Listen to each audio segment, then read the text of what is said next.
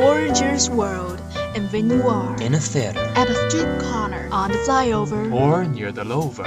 stories happen every day. changeable stories give you special moods. And Bubbling shock. bubbling shock, Bubbling shock. Bubbling shock. Oh, bubbling shock. bubbling shock, Bubbling shock? Bubble, bubble, bubbling shock. bubble, bubble, bubbling shock, bubbling shock. Share all of the interesting things with you. Bubbly Shock. Lead you an amazing world. Bubbling shock. A home of your heart. Love your choice and love bubbling shock. Bubbling shock. Shock you every moment.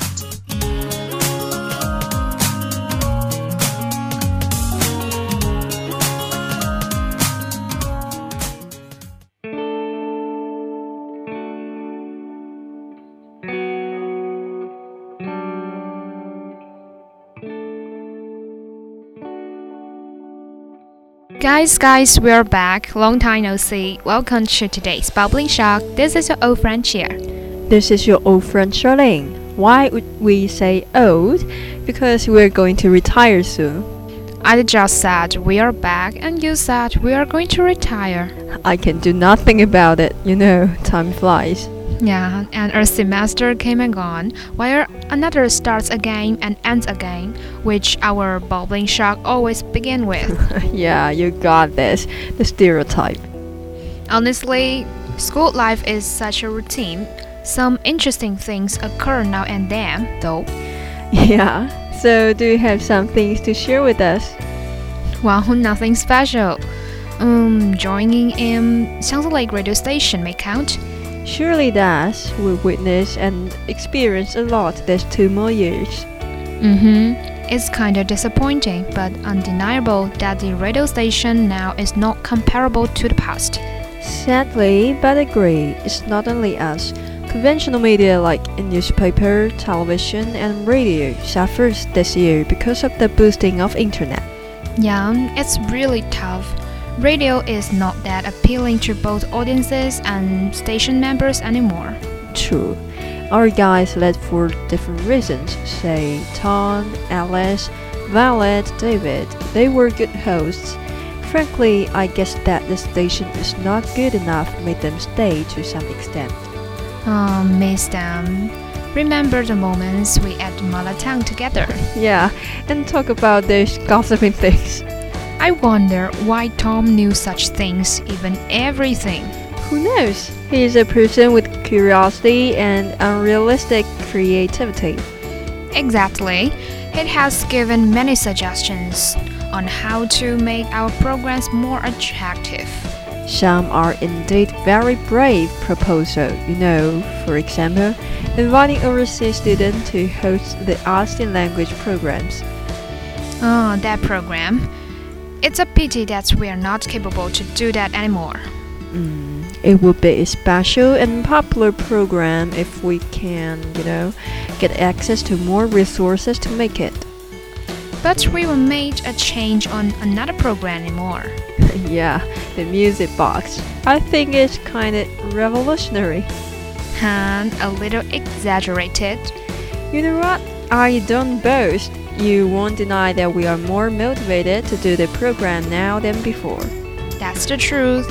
But meantime, our broadcasting duration shrunk, which is another strike. That's what we can change. Oh, I've been too sentimental.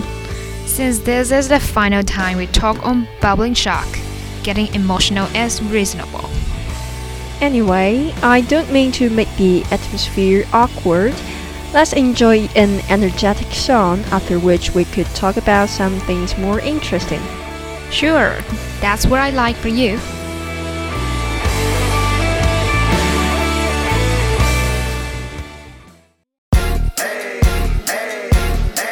I got a condo in Manhattan. Baby girl, what's happening? You and your ass invited. So gonna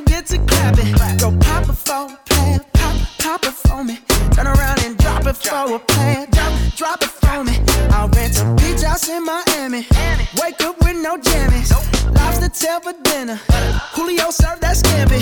You got it if you want it. Got, got it if you want it. Said you got it if you want it. Take my wallet if you want it now. Jump in the Cadillac. Girl, let's put some miles on it. Anything you want, just to put a smile on it. You deserve it, baby. You deserve it.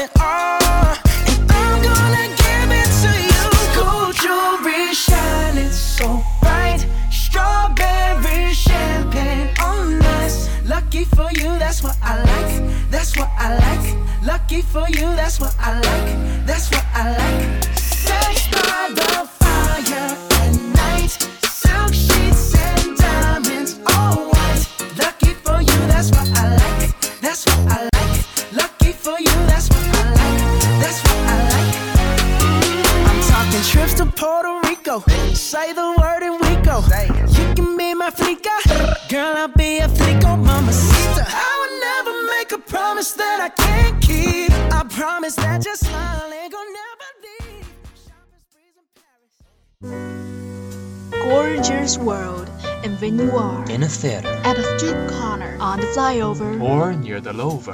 stories happen every day. Changeable stories give you special moods. And Bubbling shock. bubbling shock. Bubbling shock. Bubbling shock. Oh, bubbling shock. Bubbling shock. Bubbling shock? Bubble, bubble, bubbling shock. Bubble, bubble, bubbling shock. Bubbling shock. Share all of the interesting things with you. Bubbly Shock. Lead you an amazing world. Bubbling shock. A home of your heart. Love your choice and love bubbling shock. Bubbly shock. Shock you every moment.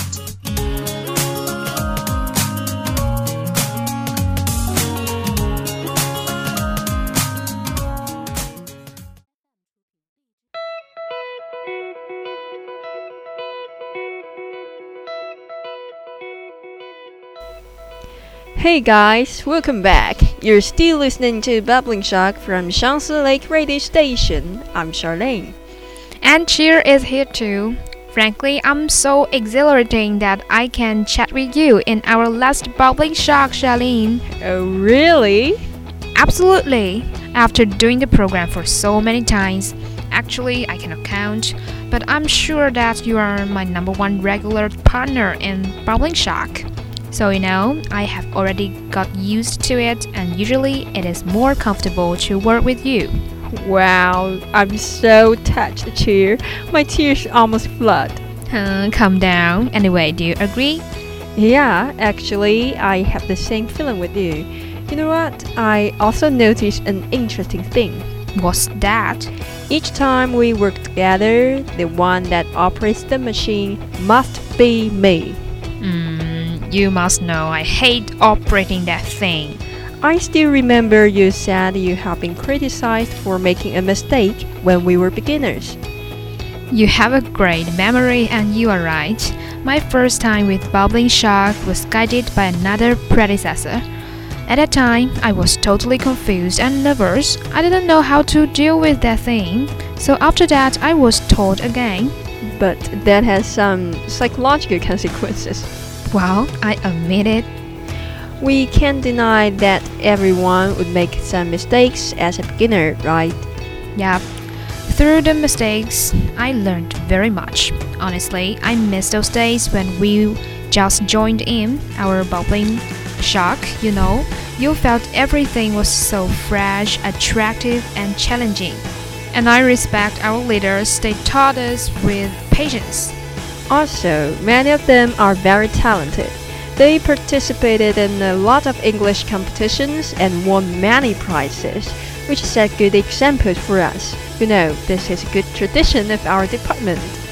Also, the reason why you always keep telling our beginners to be active in it. That's right. In my eyes, some of the beginners in our departments are promising too. How? I remember last week when I had lunch with Carsten and Rebecca. Carsten asked me many questions about our department. I can see that he is still worried that he cannot stay. I know he has a good attitude and always works hard. Although he is not so confident, he has the ability. I believe most of them chose us out of genuine love about broadcasting and English. Me too. Hey Cheer, why did you join in our radio station three years ago? Oh, that's an interesting thing. When I was in my senior high, I tried to join in the Chinese broadcasting department, but I failed in the last round. So I had a bet with a friend on whether I would succeed at college. So I am here now. But you didn't choose the other department, did you? Well, you know, the psychological consequence. okay, okay. Anyway, time rolls by. Hate to say goodbye, though. Yes, the last song, Danger in Loving You, for you. By the way, remember to search for our programs in Lizhi FM. We will always miss you guys. Bye.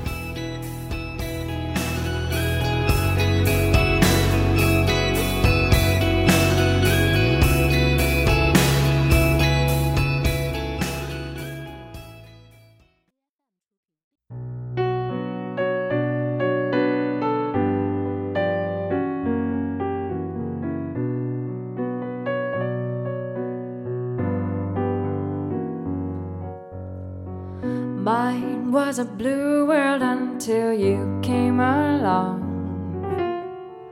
Thought I was through singing that melancholy song. Now the tune is the same and every word's coming true.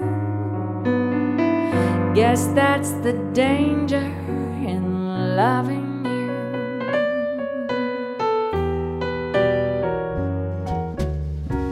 Just like a silly moth that can't seem to learn. I keep running back, although I know it's gonna burn. Sometimes I hate myself, but what can I do? I'm drawn to the danger in loving you.